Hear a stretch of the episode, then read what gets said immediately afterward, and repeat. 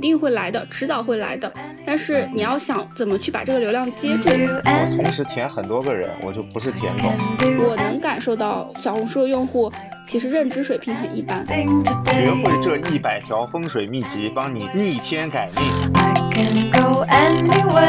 大家好，欢迎收听提前退休。这是由两个哔哩哔哩的前同事发起的播客节目，我们吐槽公司，也分享生活。希望能让隔着屏幕的你感受到一些不上班的快乐。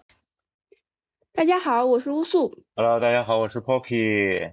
这期节目呢是关于小红书的一期特别节目，因为之前有录过小红书的内容，反响也特别好。然后呢，我自己也是经常研究和关注小红书。有一天，我就在极客上发了一条关于小红书的动态。当时那条动态点赞应该有超过三百多，是我发过的所有的极客动态里面数据最好的一条，所以也希望可以跟大家再展开聊一聊关于这条动态的一些内容。啊，是不是那个关于小红书二十条暴论的那条动态啊？对，而且那个出现了一个奇观，就是有人在极客注册了一个小号，专门把我这条动态抄了过去，也不知道他图啥。啊，我知道那个一比一的摘取，然后没有任何修改。对对对，然后所以就是可能也侧面反映这个内容还是比较受欢迎的，然后就跟大家展开聊一聊这二十条暴论的具体内容，以及可能解答一下大家关心的问题。好的好的，那么乌苏老师先一条一条的为我们解答一下吧，这关于小红书的二十条暴论。首先第一条是保持在场，苟住别封号。那这个是。什么意思呢？就是不要注销账号吗？还是持续的去发一些内容呢？是这样的，大家在发小红书的时候，肯定会遇到一些，比如说违规的问题啊，或者说是流量不好的问题。然后最大的一条建议就是，你尽量苟住，尽量不要让自己的号搞废掉，或者说被封号。持续的在炒，你可能哪怕流量有波动，时好时坏也是没有关系的。你可以等到属于你流量的那波高峰，嗯。但如果说你直接就封号了，那你之前的心血其实就白费了。所以这是最重要的一条啊。我想问一下吴祖老师，就是你说关于封号嘛，我们有时候也不知道写了什么不该写的东西，然后被封了，就没有人故意想被封嘛。大家可能都是无意间触动了什么关键字，那么想问一下乌苏老师有没有类似的可以去查找我这个文章里关键字哪些违规的这个工具呢？对这个问题特别好，其实是这样的，在小红书上违规，它是有不同的层级的。嗯，第一种就是比较轻的，就是笔记的违规。笔记的违规有的时候比较轻，甚至它都不会给你发提醒，它只是不给你推更多的流量。然后这种怎么去判断？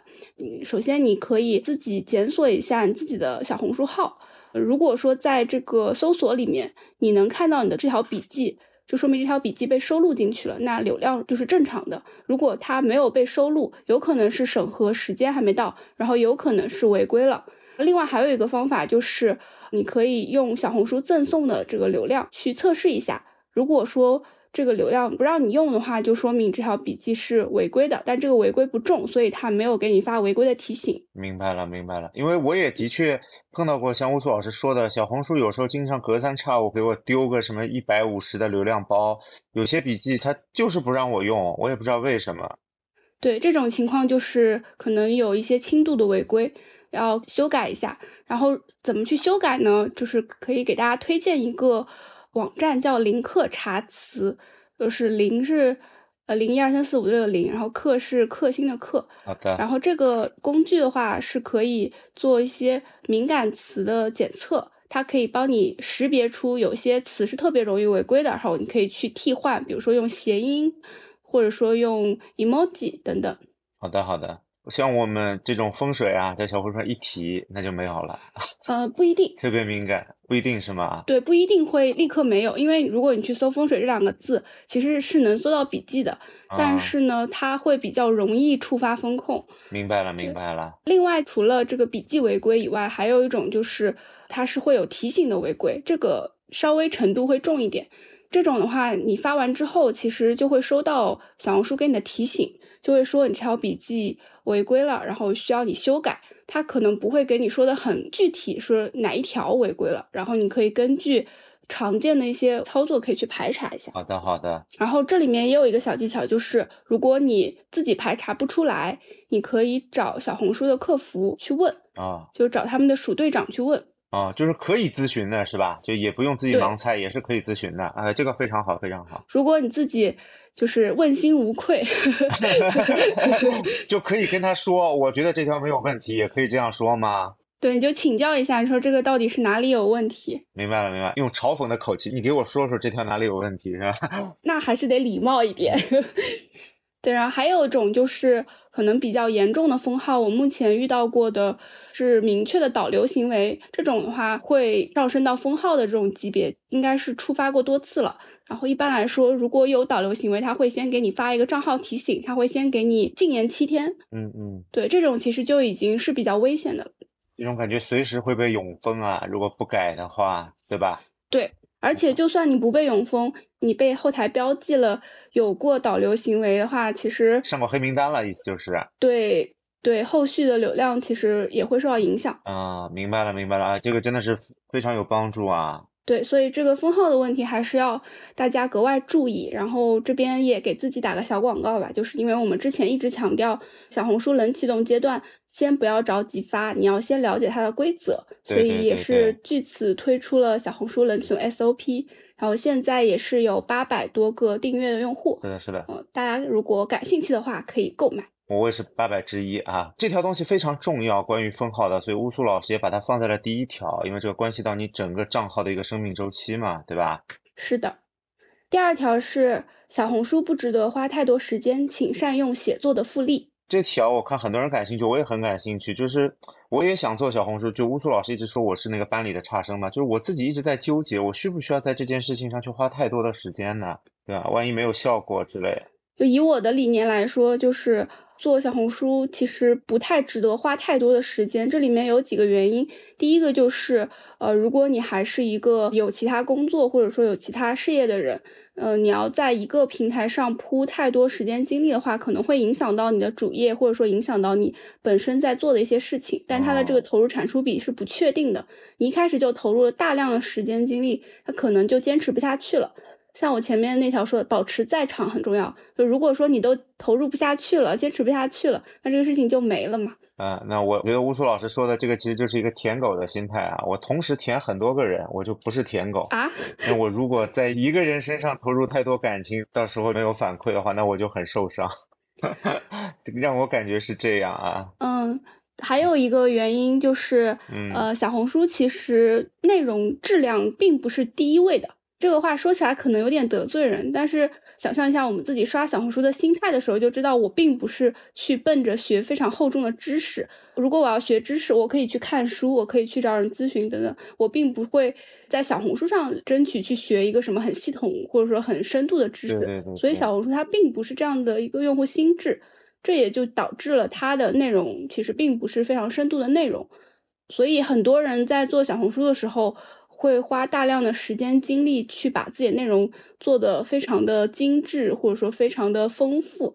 呃，我其实是觉得有一点点走偏了。对对对对，比如说我是设计师，或者是我是一个也想产出内容的人，我经常会刷小红书看到哇，这个人的内容做的这么好，这个人的图片做的这么好，我有时候就会没有信心，或者就是说我在想要不要我也花时间去做一个一样的复杂、一样丰富的内容，我就会感觉特别花时间。然后听了乌苏老师刚才说的，我觉得就我也可以轻量的先试一下。对，然后关于怎么不要花太多时间呢？这边有两个建议。第一个建议就是在内容形式的选择上，我们尽量去选择比较简单、比较低门槛的。比如说，我们先不用拍视频，可以先发图文，然后图文当中呢，也可以去选择一些看起来比较轻松的形式。哦，不需要就是图片做的特别特别精致，每一篇都要花很长很长时间这种。第二个的话，就是我这条动态里面提到的，就是善用写作的复利。嗯，这个是我非常高频提到的一个概念，就是一鸭多吃。啊，就是我之前写过的内容，我在发小红书吗？是这个意思吗？呃，可以这么理解。我所谓的一鸭多吃，就是我同样的一个内容，我可能会利用很多次。比如说，我之前公众号写过的文章，我可能会把它简单的改编一下，就变成了小红书的。呃，一条笔记，或者说是我即刻发过的文章，即刻发过的动态，我可能也是稍微配一张图，我就变成了一条小红书的笔记，效果也可能会非常好。这个主意真的很棒啊！之前乌苏老师也跟我说过，你可以把你朋友圈的东西有时候也可以改改，直接发出去，因为这个有时候不一定的是吧？是，而且就是如果说我们之前这些内容是受欢迎的话，那它发到小红书上也一定是有人爱看的。明白了，明白了。我说个事儿啊，你知道我在小红书上最受欢迎的一篇笔记是什么？是我讲了一个《流浪地球二》的彩蛋。我之前很用心发的内容都没有人看，《流浪地球》我自己解读的一个关于科幻小说的彩蛋，我这阅读量和点赞都是最高的。这个真的就像乌苏老师说的一样。你用上这个复利啊，你没有投入太多，但是得到的回报可能比你想象的要更大，对吧？对，这条经验主要就是想提醒大家，可能不要感动自己，不要觉得啊，我花了这么多时间精力，我就一定能成。因为当你投入太多的时候，你的心态就失衡了。是的，是的，就盯着一个舔，有时候就啊就受伤了。然后接下来第三条是，流量来了就要用上，不然多大的爆款都白费。这个流量，我想问一下，是指我个人某篇笔记的流量，还是指小红书流行起了某一个活动，或者是某一个话题，我要蹭这个流量呢？是你的笔记的流量，因为啊，呃，我一直觉得每个人其实都可能在小红书火一次，嗯，就单次火了，其实不代表什么，就是今天流量轮到你了，但是这个火了之后，你这个流量有没有利用上，还是说啊，你就是发了条朋友圈说哇，今天我火了，就完事儿了？对对对对。对吧？比如说像刚刚 Poki 老师提到有一篇关于《流浪地球二》彩蛋的笔记火了，我想问一下，当时这篇笔记你后续有没有做一些什么动作，或者说这个流量有没有沉淀下来？你看，你就问到人了，对吧？我就发了个朋友圈，我说这篇点点，对吧？对吧？我就是一个反面教材，的确是没有想过，因为。怎么说呢？我也无意而为吧，我也没有想专门聊《流浪地球》啊，我只是忽然发现了这个点啊，就像说的这点流量，可能这一丢丢流量也被我浪费了吧？那这个点其实也是提醒大家吧，就是流量肯定会来的，迟早会来的，但是你要想怎么去把这个流量接住，可能是更重要的。嗯，然后举一些例子，我们学员群里面有一个同学，他在看了我们专栏之后，就第一篇笔记就爆了。大概是十万以上的阅读量。他当时发给我那篇笔记之后，我第一反应不是说啊，这篇笔记写的真好。我第一反应是说，你这个小红书的简介要改一改。我说你你现在这个简介转粉率肯定不高。他说是的，我这篇笔记发完之后点赞很多，但是没有什么人关注我。我说因为你这个。发的内容是很专业的内容，就是是能吸引到对应垂类的用户，但是你的简介啊什么的看起来就是一个很日常的号，看起来没有让别人有关注你的理由。哇，我明白了，就是它的内容和他的个人设定没有产生一个对应。对对对，我不会后续想看这样的内容再来找你这个号，我只是觉得你是偶尔发了一篇这样的内容，是不是？对的。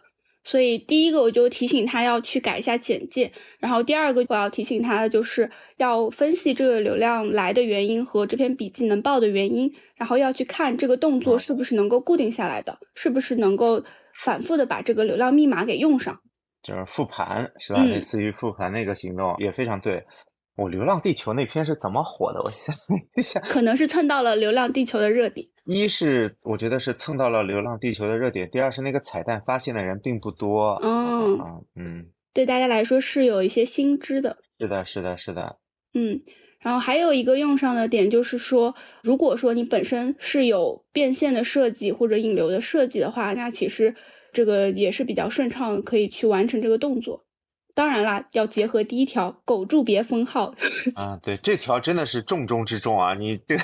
对吧？命只有一条，命只有一条。对，然后第四条其实就跟第一条说到的点一些差不多的，就是轻违规的话问题不大，然后违规导流禁言过的号可以基本放弃。这个为什么是这么说呢？因为有一些内部的消息啊，就是我们有一些哎内部人士跟我们透露说，当你的笔记被发过导流禁言的这种提醒之后，在小红书的后台，就他们其实是对这个账号是有标记的啊。啊，那我理解是不是就类似于上过黑名单了，以后会着重注意？对，所以就是如果说你之前没有收到提醒的话，可能还好；如果收到提醒，你就会发现你第二次的提醒、第二次的小黑屋来的特别的快。这个其实就很像那个微信嘛，微信它禁你言的话，第一次三天，第二次七天，然后这样逐步升级。你只要被禁过一次的话，你后面就是重点关注对象了。对的。如果说像我们刚刚提到的轻违规，就是笔记单篇违规这种，其实还好。但如果说你整个账号导流被他封过，把他禁言过，我建议是可以放弃，可以开新号了啊。然后第五条是，除了影响广告报价，粉丝量绝对值意义不大。那么这个怎么解读呢？因为对我们通常这些笔记创作者或者是内容输出者来说，都觉得粉丝量啊这个东西很重要，嗯，都是越多越好，或者是会成为一个评判一个内容创作者能力的这么一个衡量标准。我觉得是这样。小红书的话其实还挺不一样，因为小红书它不是特别。中心化，它不是说只有大号才有流量。为什么现在大家都很愿意去做小红书？就是因为它给素人机会。嗯，你没什么粉丝，也有可能会有爆的笔记。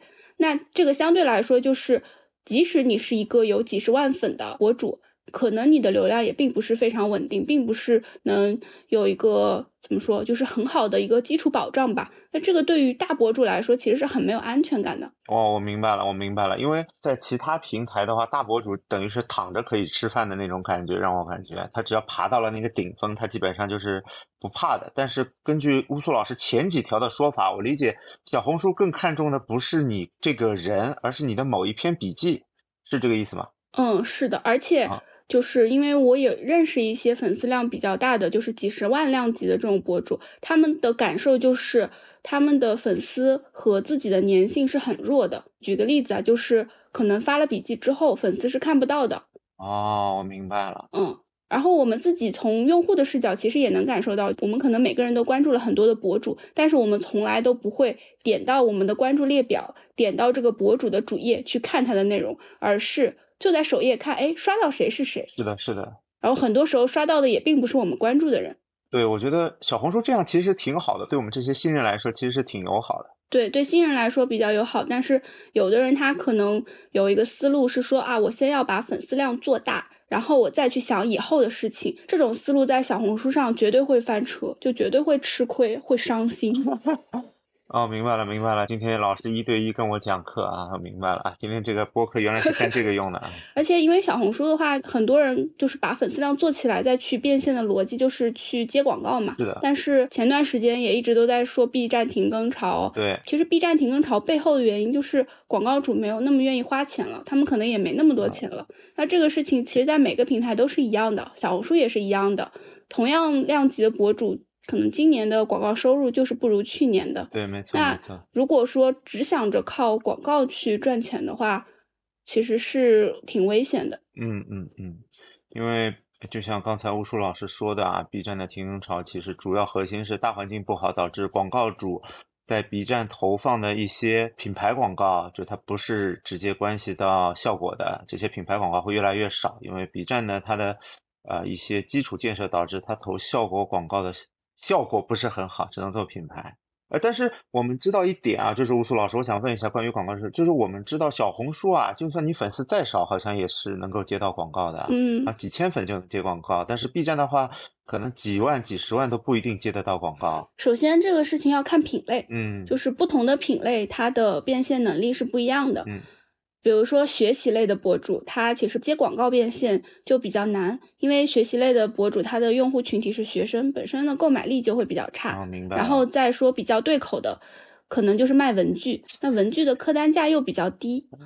然后，呃，像这个小红书的话，还有一点就是它的头部效应其实没有那么聚集。就是像 B 站的话，其实有很多非常头部的博主，大家对他们就是印象还是比较深，认知是比较深，可能也会愿意看到他恰饭。但是小红书的话，就是大家的粘性没有那么强，嗯，去接你的广告，可能对于用户来说，他是没有什么很强的感知的，就是可能把你当成一个工具人这样子。就是小红书它的平台价值要高于。单个主播的价值是这个意思吗？嗯，我们来看小红书是冲着小红书这个品牌，是的，而不是像我上 B 站是去看某个 UP 主，我这么理解没错吧？是的，是的。啊，OK OK。对，还有一个可能延伸开来讲的一个点，就是小红书上面很多博主其实做大号反而不如做多个小号。哦，这个思路很新奇啊，这个思路。就是因为你做大号的话，比如说你做了一个百万粉的号。然后你可能单条广告报价是能到十万，甚至是高于十万，但是你要想能出得起这个报价的品牌方其实不多的啊。所以它广告的就是频率可能还不如它粉丝量没那么多的时候。而且就是现在的品牌方其实都是想要把钱花在刀刃上嘛，那他集中力量去投一个大博主，可能不如他分散投入在多个小博主身上。对对对，概率嘛。啊，这就是我们听说过的小红书一个叫撒胡椒面的一个做法，也就是海量投小博主。大家对于小红书这个平台的认知也是 KOC 比较多。嗯。然后这样的话还有个好处就是他投很多小博主，那么有一定的概率你在首页上刷的时候会一直刷到，一直刷到。嗯，是的。然后还有第六条是说小红书用户并不是真的想学习。哎，这个刚才乌苏老师也提到了这个点啊，那我想问一下，这个是什么意思呢？就可能他们只是来获取一个当下感兴趣的内容吗？就是我这边可能也要稍微得罪人了，就是 我就想说，小红书的用户虽然大家都说是非常优质的用户，消费能力也强，也年轻，也爱学习，但是因为我自己也是做这种学习类的知识类的内容吧，所以我能感受到小红书的用户其实认知水平很一般。就怎么说呢？哇哇，这个暴论了，暴论了。怎么说呢？就是比如说，呃，我经常刷到一类爆款笔记是说。什么利用这个寒假狠狠提升自己，或者或者说什么一百条习惯啊，让你脱胎换骨，这种都是爆款的选题。但是如果说你点进去看那个内容，你就会发现，如果你真的按这个做，首先不可能做到，不可能你一个暑假你又学 PPT，又学数据分析，又学编程，就可能不用睡觉嘛。就是你首先你学是不可能学会的，另外就是这个笔记能这么火。就说明大家认可这个道理，就你稍微对自己的学习能力有一点点就是评估，我明白了，我我明白了，对吧？你稍微有点认知水平，你都不会去收藏这样的笔记，你收藏这个有啥用呢？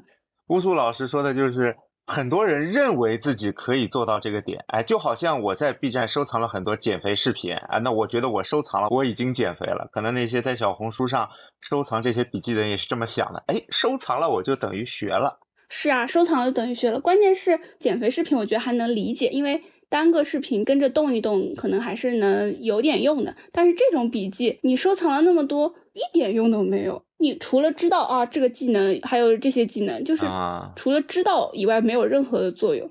还有最离谱的就是我刚刚说那个什么一百个习惯让你脱胎换骨的，因为我研究爆款选题，我也会想说我要看一下人家是怎么写的，我就发现。这里面有一些习惯，甚至都重复了啊啊！就是这些想要脱胎换骨的人，甚至没有去看一下这个习惯到底是什么，习惯都重复了，你怎么脱胎换骨？这些想要脱胎换骨的人，甚至不识数，对吧？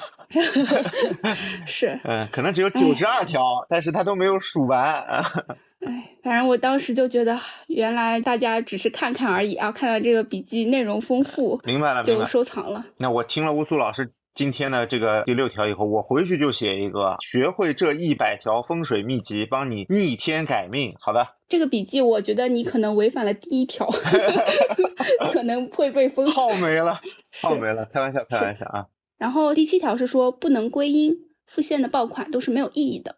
哎，那这和你刚才说的有一点矛盾啊，就是你刚才说我们某个笔记如果带来了很大的流量，那么我们可能要复盘，对啊，去找他拿到流量或者是吸引这么多人的原因。但是这第七条又是不能归因，呃，复现爆款没有意义啊。不是，你可能看错了，我说的是不能归因顿号复现的爆款没有意义。这句话就是说，如果一篇笔记它爆了，但是你不知道它的原因啊。哦，明白了。你不知道它怎么再去实现这个爆款，那这个事情是没有意义的。它其实跟前面说的是一样的。好的，好的，我今天完美的扮演了一个差生，对吧？这个字也没看清。对他这个意思就是说，我们的爆款其实是要自己知道它为什么能爆的。就算你不知道它能爆到什么程度，那你至少要知道它可能能爆的一些点在哪儿。明白了，就是每次我有一个爆款，或者是我每次笔记比上一次好，我希望能够其中找到一个可以得到复利或者是持续增长的原因嘛，对吧？对，如果说你爆了啊，我自己都不知道啊，这怎么就突然爆了？这个，那你其实就很难去分析嘛。让我发个朋友圈啊。对，这个其实前面也说的比较清楚了。然后第八条是说，标题加封面大于大于，就是远大于内容啊。我还以为是半个书名号呢，就是那个远大于号，啥意思呢？就是呃，因为我们前面也分析了小红书用户的种种心态嘛，其实，在小红书的信息流，我们能看到的内容就是每一篇笔记的封面加标题。是的，是的。要点进去之后才能看到内容。嗯。所以封面加标题就是做笔记最重要的事情。就小红书还是很看外表的，是吧？就把它骗进来。就是它这个外表，并不是在于说笔记封面要多精致，其实并不是，是吸引人。这个吸引人，它可能并不是因为它的颜色多么的丰富，或者说封面有多么的好看，而是说这个点它是能触动用户，能让他想要点进来看一看的。哎，这个其实也很像乌苏老师刚才说的第六点嘛，就是他并不是想要真的学习，他只是觉得这个东西看上去好像能够帮助到他，是吧？啊，或者说。不一定是帮助了他，也可能是激发了他的好奇心。对对对，其实这条和第六条是相辅相成的啊。对，就是这个外在的东西还是挺重要的。然后内容本身啊，说实话吧，就像我们刚刚说的，很多内容本身就经不起推敲的，呃，也并不是真的有价值，但是不影响它成为爆款。小红书的那个用户都是颜狗啊，只看脸。第九条是笔记小眼睛不过千就白发了。这个是什么意思呢？就是我如果笔记小眼睛没有过千，我这条就是一条不合格的笔记吗？就是这条笔记就没有被推出去啊，就是没有得到流量，几乎没有吧？就其实是挺常见的一件事情啦。因为，嗯，我先解释一下小眼睛，以防有人不知道，小眼睛其实就是你这条笔记的浏览量，然后你自己是可以看到的，用户是看不到的。然后这个小眼睛不过千呢，就说明这条笔记它其实没有被进一步的推流。为什么我说它白发了？就是它没有给你带来其他的一些东西，比如说，嗯嗯，你有一点点爆款，或者说有一定的流量进来，其实你就可以去分析，你可以去复盘。但是这条笔记它没有过千，它没有给你带来可能爆的一些归因的逻辑。如果说你自己是想要靠这个笔记涨粉啊，或者说是导流啊什么的，那你这个基础数据这么少的话，大概率也是只有关注过你的人看到了，所以其实也很难有这样的作用。这条笔记相对于你之前的笔记，它是没有任何成长的，而且对你整个账号也是没有带来任何帮助的一条笔记，是吧？OK OK。对，但是好处就是白发了也没关系，我们还完全可以再发。对对对，哎，大家只要记住那个什么刚才那一条叫啊，不值得花太多时间的话，白发就白发。对。我现在心态也比较好，就是我一篇笔记可能就是十五分钟搞定，那白发了我就嗯白发了没事儿，下次再来呗。嗯，下次再写篇，对对，所以心态也会比较好。是的，是的。所以乌苏老师的这二十条虽然是暴乱，但是每一条都是相辅相成的。其实，那关于第九条，我问一下吴松老师，就是笔记小眼睛不过千是多久的数据？是二十四小时吗？嗯，基本上二十四小时的话会有一个判断了，然后我建议可以稍微再看一看，稍微再等一等，因为有的时候可能，比如说二十四小时不到，它已经快到千了，这个时候也陆续的有一些新的评论或者说新的点赞进来，那其实它还在一个推流的过程当中。但如果说这个二十四小时过去，你的赞数还是没有增加，也没有人评论，那基本上就是后续小红书也不会再给你继续推流了，已经可以提前确定就是白发了。嗯，就二十四小时看数字还有没有涨？对的，不涨的话就凉了。对的。第十条是说评论和关注权重最高，所以哪怕负面评论都好过没有评论。第十条我说一下，是不是就是说黑粉也是粉的意思呀？嗯，可以这么说吧。就是权重这个问题的话，其实它是有一个量化的，就小红书它其实根据每一篇笔记的互动数据都会有一个评分。像这个用户的点赞啊、收藏啊这些数据，其实都有对应的权重。然后这里面要特别强调的就是评论和关注，它的权重都是最高的。所以就会看到很多人他为了笔记火。甚至会故意的有一些诱发舆论的一些内容，或者说有一些人他会故意发一些笔记，是让大家在评论区可以聊起来的。比如说，听说在互联网上一个拖把都能吵起来啊！哦哦，这个很经典。对，然后大家在评论区就会你一言我一语的。嗯。这也让我想起了乌苏老师之前的一个段子：当有人骂你的时候，就代表你要火了啊！原来是有这么现实的意义。对，然后还有就是有一类笔记，他会说想听听四十多岁女生给二十多岁女生的建议。然后像这种其实也是很经典的，就是让大家来评论的笔记。对对，就有二十多岁来回的，有四十多岁来说的。对，像很多人他就会发这种笔记，就会刺激很多的评论嘛。嗯，当然这个呢还是可能谨慎去实操吧，谨慎钓鱼。就像刚才我说拖把的这个和四十多岁女生给二十多岁女生建议的这种笔记，对于某一个账号来说，其实也是没有什么价值的，就是大家看。并不是因为你来看的，你这个账号并不是因为这个账号，只是因为这一篇，是吧？对，OK。所以这条更多是说一个客观的事实吧，大家可以多去想怎么去引导评论或者说引导关注啊，就是呃是否有引导评论的这个话术，然后发现很多攻略型的笔记都很难涨粉，都是点赞和收藏，因为刚才你也举了几个例子嘛，那么这些攻略型的笔记有没有类似的标题或者话术呢？是这样的，就是笔记，如果说让人想要去评论、想要去互动的话，很大的一个原因就是它踩中了一些情绪。然后，为什么知识型的、干货型的或者攻略型的笔记很难会有评论？就是因为大家看看就走了，没有引起他内心的波澜，他没有让用户会想要评论的冲动。他可能内心说了三个字叫学习了，是的，是的，就点个赞就走了。是的，对。然后像这种的话。会有一个小技巧，就是你可以发起一个互动的小问题哦，比如说啊，你觉得做小红书难不难？那可能有的人就是啊，好难啊，什么，就是会有这样的一些吐槽的一些点吧。你要给他一个评论的出口，你要给他一点表达情绪的一些机会，这样可能会有评论的这种效果。明白了。然后还有一个比较典型的就是，我之前也发过。也是偏干货型的笔记，但是评论量很多，是因为我发现很多人在笔记里面艾特自己的姐妹来看。嗯，哦，这个我也看到，就底下全是艾特的。对的，对的，其实没有什么人在说话，但是就是在艾特，像这种其实也可以去看一下。哦，就类似于我发了个攻略，我说来艾特你最好的姐妹一起看这个攻略，这个比较直接。我们一般就是可以从选题的角度，比如说这个选题是怎么去帮闺蜜拍照。然后这种其实就很容易让人想要去艾特自己的闺蜜哦，艾特自己的闺蜜啊，乌苏老师这个太巧妙了啊，这个太巧妙了。对，可能从选题的角度，让人想要去评论，艾特更多人来看，然后这样的笔记的话也是比较容易爆的。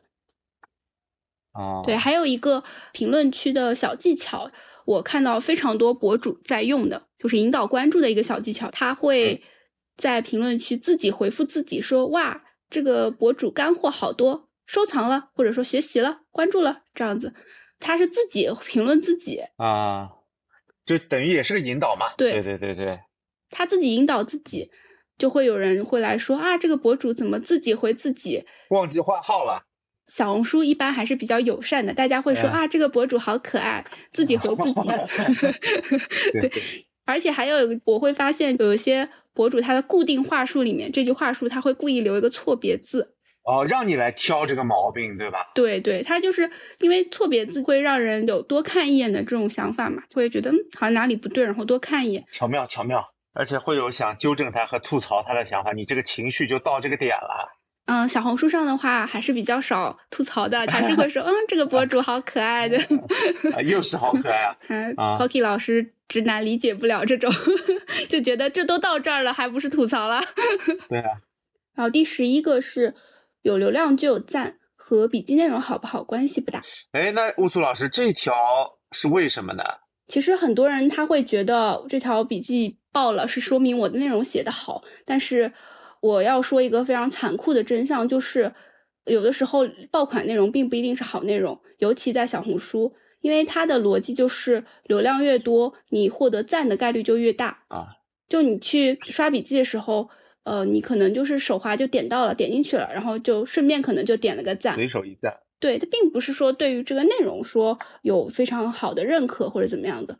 那很多没有什么营养的内容，我们能看到也是几万赞，对吧？对，哎，就好像我刷小红书，有时候看到的内容，我有时候甚至把赞当成收藏来用。对，哎，就这个好像有兴趣，就顺便点一个赞，之后我可能会来想看，但其实大概率我不会回来了。对的，对的。他的赞可能就是这么来的。像我一开始自己也是，就是点赞和收藏，我觉得这两个东西差不多。啊，对对对对，我也是这个感觉。对。第十二条是说，产能过剩的话，不要一天发多条，可以做矩阵号。这个是不是说就是同时做几个号？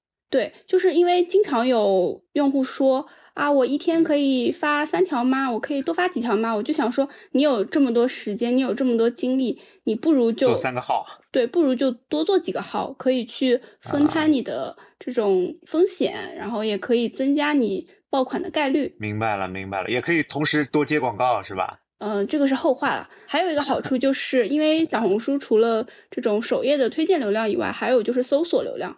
然后你有多个号的话，其实你可以用不同的号去占据不同的搜索的关键词。对，你可以去卡位某个赛道，不同的关键字，这个好，这个好，这个今天学到了。嗯，当然，如果产能不够，就是你可能维持一个账号都难的话，你就不用太关注这个。这个矩阵号的这个主要是说给一些企业或者说是团队的这种做号的主体吧。嗯，明白了，明白了。第十三条是说卡到一个关键词 top one 没啥，持续卡才是本事啊。这个是指刚刚也提到小红书有搜索的流量嘛，然后像搜索的话，它会有一些嗯呃关键词是比较热门的关键词，然后你可能某一篇笔记你会发现，哎，我在搜索的第一位，然后这种时候呢，大家肯定也是会比较欣喜，因为在搜索第一位，它也会给你带来很多的长尾流量，你会发现这篇笔记生命周期很长，但是呢。如果你持续的去关注这个关键词，你就会发现，哎，这个笔记它有段时间它就掉下来了，顺序变了，是吧？对，它的顺序其实是一直是动态变化的，可能就会有一篇比你更新的笔记去卡到这个新的 top one 的位置了。但是我有个问题啊，就是小红书它判断一篇笔记在搜索之后的排序逻辑，我们是没有办法知道的嘛？对，一般来说的话是两个逻辑，一个是相对比较新啊，就是这个内容相对比较新；另外一个就是它的数据整体比较好，就是点赞、收藏这些数据整体比较好。明白了，明白了。对，所以它其实是这两个维度，然后动态的有一个调整。那其实作为笔记的创作者，我们可控的只有后一个，就是我只能让这个笔记更多的人来看，更多人点赞，才能让它保持在搜索的位置。不是呀，就还有刚刚说的更新，那你可以去持续的去发新的内容呀。再发一条是吧？啊，好的好的。对啊对啊，就我举个例子，就是因为我自己是曾经卡到过综艺这个关键词的 top one 啊，然后大概有卡了一个礼拜左右，但是我当时其实并没有想做专门发综艺推荐的这种博主嘛，所以我没有后续去利用这个关键词。但如果说我是一个影视推荐号，我有卡到这样一个关键词之后，我就应该再去发。关于综艺推荐的笔记，这样的话，我能保证搜综艺这个词条大概率都能看到我的笔记。这样的话，我就能源源不断的吸引对综艺感兴趣的用户。明白了，明白了。对，然后第十四条是说没被抄，说明不够爆。这条好，这条好。魔幻现实，这个就是因为我自己的这个动态就是 就被抄了，这篇就被抄过。是的，是的，一比一抄。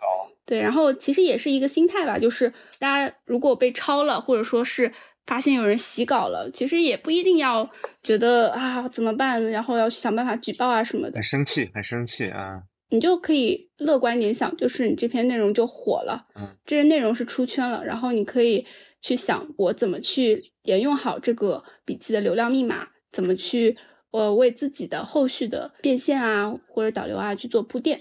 然后，因为如果说你要去抓这个抄你的人，或者说要去维权的话，其实成本是比较高的，反而可能把它弄下架了，对你来说其实也并没有什么新的好处，所以更多还是关注自身吧。明白了，明白了。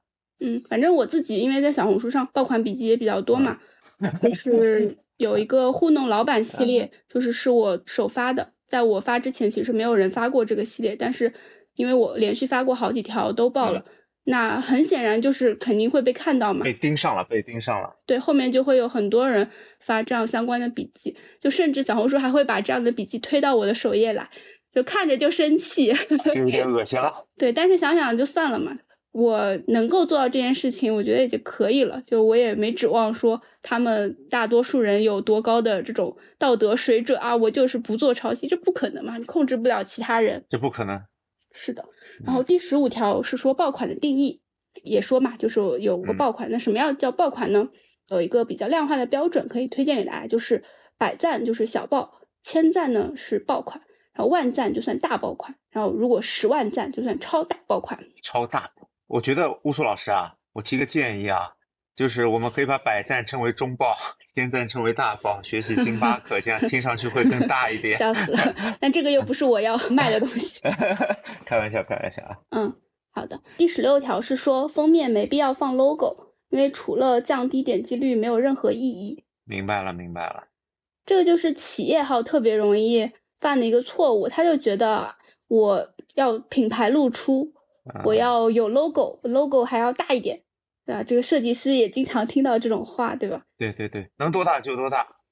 呃，问一下乌苏老师，是不是我放了 logo，首先是会影响这个封面的美感，第二会让用户有排斥的感觉，对对对，像广告呀。是的，就是营销气息太重了，一看就是广告，谁要点？是不是？对对对。第十七条就是每个人都可能在小红书火一次，偶尔火不要太骄傲。每个人都能说五分钟脱口秀。这个其实跟前面说的也有一点点相似，就是说。你完全可以等到这个流量来，如果你坚持再发，你保持在场的话，迟早会有一篇笔记是爆的，迟早会让你体验到这个九十九加的快乐。好的，好的，我今天就写，今天就写。对，但是就是偶尔火，不要太骄傲，因为它并不是说你这个内容有多好，就像我们前面说的，这个流量该来的时候就会来的。那你能不能把握住，其实更重要。能不能持续的有这个流量，对吧？能不能持续的卡住这个位置啊？嗯。然后第十八条是说。几十个粉丝的时候，不用纠结定位的问题，大胆尝试就完事儿。几十个粉丝的时候，其实你这个号还没有成型，是这个意思吗？就可以随便做啊？对，就是很多人他会纠结啊，我这个号要有一个怎样的人设啊？我应该发什么内容？你与其在这纠结想那么多，你就可以先试试，或者说你多先看一看，先发一发。明白了，明白了。因为定位这个东西就是自然而然就会出来的。当你还没有想清楚的时候，你就可以先做做看。当然了，这个没想清楚是你要知道小红书的一些基本的规则。如果说你连小红书都不看，对吧？你都不刷，你都不知道用户在关心什么，那你这样随便去发，你就是发一百篇可能都没用。那肯定是对，那肯定是没有的。你要有目标的去做一些内容的输出。对的，有目标的去做一些尝试。然后我这边会建议大家可以先去多看。而且不是用用户的视角去看，而是用创作者的视角去看。什么意思呢？就是你去看笔记的时候，你要去分析，哎，这篇笔记它爆了，它的原因可能是什么？然后你再通过去看这个作者其他的笔记，你去判断，哎，这个原因我分析的对不对？同时，你可以去参考有没有类似的这种笔记的情况，就有没有其他人也发这个选题也报了，那这个就可能是一个可以有流量的一些方向嘛。然后你就可以自己去试一试。就交叉的归因是吧？对的，对的。嗯，刚刚这是一方面嘛，还有另外一个方面就是我自己听播客的时候，我发现就创作者可能都会有一个毛病，就是会去猜评论。就是我看那个标题，然后我就会想去猜用户的反应。其实这个也是去锻炼我们的新媒体思维的一个方法吧。就是你多看，你就可以去想象用户在关心什么，用户可能会想要怎么去互动，怎么去回复等等。其实这个都是可以帮助我们去培养创作者思维的。哎，这个视角很特别，就是猜评论这个视角。嗯，是的，已经是我的职业病了。我现在看到有感兴趣的笔记，我都会看他的评论区。你是会先猜一下，然后进去再验证一遍，对吧？对的，对的。啊，然后不断的去调整我自己的用户判断嘛。啊，这个方法非常好，我也决定 今天试一下。对，第十九和二十条。是差不多的。第十九条是说不要删笔记，隐藏即可。然后第二十条是说不要改笔记，重发即可。哎，这个我有一个问题想问一下乌苏老师，比如说我有一个爆款了，可能是几万赞，但是我有一篇笔记没什么人看，可能只有几个赞，那这篇笔记你说我要删掉它吧，还是怎么说？就没有必要啊。这个笔记放在那儿对你有什么影响吗？如果说你只有几十个粉丝的话。也对，也对，就没有什么影响的话，你就隐藏起来就好了，就不需要删。行，为什么是这样呢？因为删笔记的话，在小红书第三方的数据后台，他会看到该博主三十天内删除笔记多少多少篇。这个会比较扎眼，在品牌方看来就是，哎，这个博主是不是数据不好呀？他是不是删了其他广告笔记啊？等等，就是它是一个比较扎眼的数据。但实际上，从用户的角度，你删笔记和隐藏笔记其实是一样的效果，就是用户都看不到。明白了，明白了。那那隐藏笔记第三方会记录吗？这个我目前没有看到。哦，那懂了，懂了，懂了。所以我觉得隐藏就好了，就是完全没有必要去删掉。然后下一条是说不要改笔记，重发即可。这个是很多人他发了笔记，发现数据不好，然后他就想说，那我稍微改一改，我就觉得没必要嘛。反正你这个账号也就刚开始尝试，再发一条新的，其实大家没有什么感知，没有关系，就是你完全可以再发一条。嗯。呃，如果说你的笔记是违规的，人家让你改了，那肯定得改嘛。就是第一条的问题嘛，对吧？对，还有一个点就是，之前会有人问我说，我这个笔记发过火过，然后呢，好久没有火的笔记了，我要不要把这篇旧的笔记改一改，再发一遍？我的意思就是说，那你这篇笔记，你火过的笔记，你就留在那儿就好了啊，你就分析它火的原因，你去再发一遍也行。或者说你只是改一下标题，改一下内容，再发一下也行。换个封面，其实换个封面我感觉就行了。嗯，反而不建议换封面，是因为有的封面可能就是火的原因。对，就是这个火的原因。哎，小红书真是博大精深呀。对，甚至我看到过的一个比较极端的现象，就是有一个博主他的视频一模一样的内容。嗯。因为我为了去分析嘛，我就是把他视频从头看到尾。他的从封面到文案，嗯，到视频的内容，到 B G M，一点都没变，一点都没变，完全一样。然后两篇流量都挺好，数据都挺好。天呐，我都震惊了。哦，大家听到，这绝对是武林秘籍啊！乌苏老师说的这个绝对已经是武林秘籍的级别了，就非常的震惊。对，说明很多人是不看的，而且还有就是说明小红书新用户多。我觉得这是可能是两个方向吧。嗯，是的，很多内容在我看来我已经看烂了，但是还是有很多的人在点赞，很多的人在收藏。对，有新用户，然后很多人其实之前可能就点了个赞，然后没看，然后又看了一遍。对，是的。那么乌苏老师，我还想问一下，小红书这平台也做的这么大了，你说有什么市面上相关的书籍可以帮助我更好的去运营小红书吗？有靠谱的推荐吗？嗯，说实话，我是不太建议大家去靠看书来学习运营新媒体，不仅仅是小红书啦，就是任何新媒体，我都不太建议大家去，呃，通过看书来学习，因为我自己也是一个书的作者，我甚至也是新媒体丛书的作者，但是呢，呃，我自己经历了写书到出版的流程，我就会发现这个流程其实是非常长的，但新媒体变化是很快的。你写一本书，你可能还没怎么宣发呢，环境就变了。对，环境就变了，然后当时的一些案例什么的，可能都已经没法用了。所以我会比较建议大家，新媒体相关的都不要看书，书的周期太长了。那怎么办呢？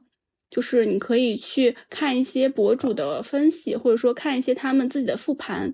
其实反而是会比较走心的，而且很多博主他会，比如说到一个粉丝量级的时候，他会做一些评论答疑，然后他会分享自己的经验。如果说他会带上自己之前的一些数据的这种节点的话，我觉得就是更好的一个分析材料。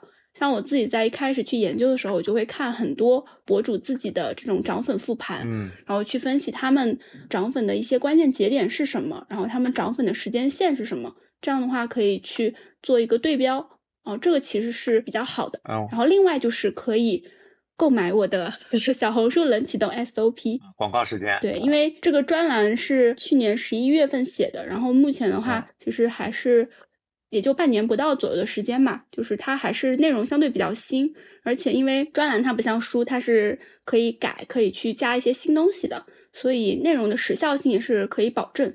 然后另外就是因为我们有社群嘛，社群其实小伙伴也会不断的去 update 一些新的动向，啊，对，可以让大家保持在一个关注的窗口上。嗯，然后我刚才反复听到巫术老师说到一个词儿，就是叫对标。嗯。是的，啊，我觉得这个词在吴楚老师刚才说的反复出现，我觉得这个也很有意思。吴楚老师之前其实，在我们社群里也经常提到一个这个东西，就是你想做一个号的时候，你可能要去对标一个号。对，啊，我觉得这点其实挺好。对，然后像我的专栏里面其实是有详细去展开讲怎么去找对标，然后一个对标账号你要去。看哪些维度，以及对标账号它有那么多笔记，你要重点先去看哪些笔记，这个都是有详细展开的。我也分享了一个对标账号的模板。是的，是的。其实我虽然是差生，但是我都已经学习了，我只是在蓄势待发。嗯，啊，我今天晚上就会发小红书。可以，可以。那我们这期节目就到这里，然后希望大家有所启发。好的，好的。有疑问的话呢，也欢迎在评论区跟我们留言互动。非常感谢今天乌苏老师给我们分享的小红书啊！今天乌苏老师是借着给大家分享的名义，给我这个差生补了一堂私教课啊！好的，大家拜拜。好，大家拜拜。